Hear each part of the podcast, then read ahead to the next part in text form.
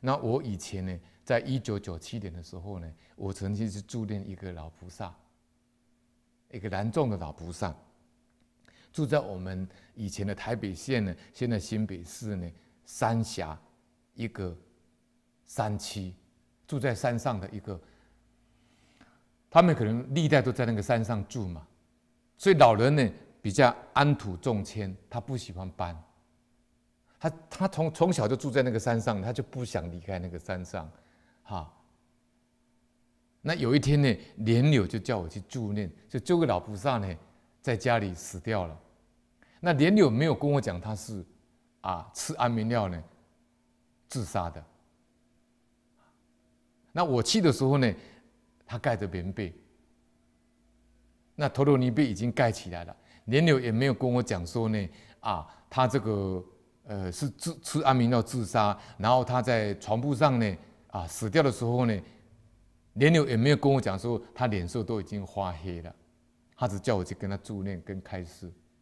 那我也不知道呢，他是为什么自杀呢？是后来助念完了以后，开示完了以后才知道说，因为他儿子唯一的儿子呢，娶了个媳妇呢，媳妇不喜欢跟公公住在一起。就怂恿她的丈夫呢，搬到三峡的这个街上呢、镇上呢去住。老先生呢，年纪大了，行动不方便，有苦呢说不出呢，后来就想不开呢，就服服这个安眠药自杀。那连有叫我去的时候呢，我什么状况都不知道啊，我就开始跟他念佛啊，那给他助念啊，然后开示啊，啊。他叫江来旭，啊，七十五岁，住在台北县的一个山区，啊，我去的时候那个房子还还不错，很有乡下农村的味道。就我就跟他开示说，我说我就赞叹他说：“哎呀，你寿终正寝，因为他是躺在床铺上往生的嘛。”我说：“哎呀，你寿终正寝，哎呀，你是善终啊。”你辈这一辈子一定做很多好事啊！啊，你这辈子一定是温良恭俭让啊！就跟他赞叹。后来就是跟他讲十二因缘，人为到什么到这个世间来，来酬业，来还这个业报。然后跟他讲呢，佛陀讲的苦集灭道，人生为什么会苦？为什么会有生老病死？因为贪嗔痴感召来的集，那怎么离开这个世间的苦呢？那就必须要怎么样灭道？要用依霸正道，要依念佛啊，来灭掉这个烦恼。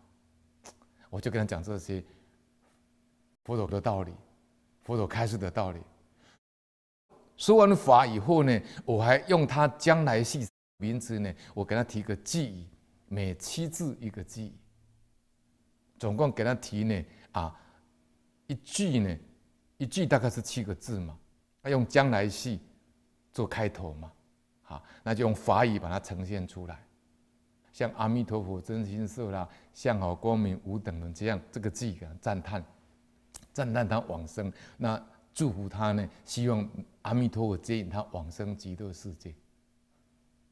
助念完以后，大概是啊七八个小时了，那就必须要看他长得什么样子啊，就把陀罗尼被掀开啊，脸色变成红润了，莲友跟家属全部惊讶的眼神啊，因为为什么呢？我后来听莲友跟我讲说，他的儿子赶回来的时候呢，他爸爸身上已经死掉了，所以他儿子呢有握他爸爸的手。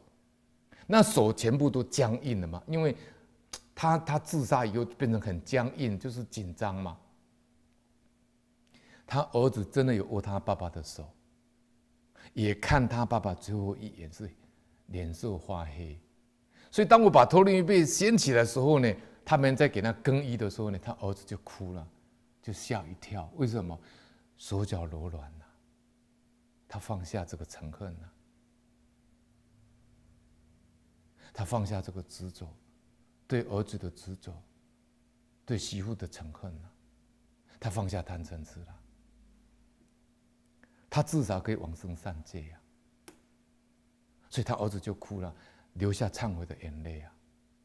所以说佛力加持呢，自力跟他力是不可思议的。那我们的真诚心的供养呢，也真的是至诚感！竟然可以把发黑的这个脸呢，变成原来的肤色啊，自然色啊。僵硬的这个遗体呢，竟然变成柔软之身啊！他如果心没有柔软，没有放下依报的这个遗体，怎么会柔软呢？这就是说啊，讲到婚貌啊，我特别提这个公案。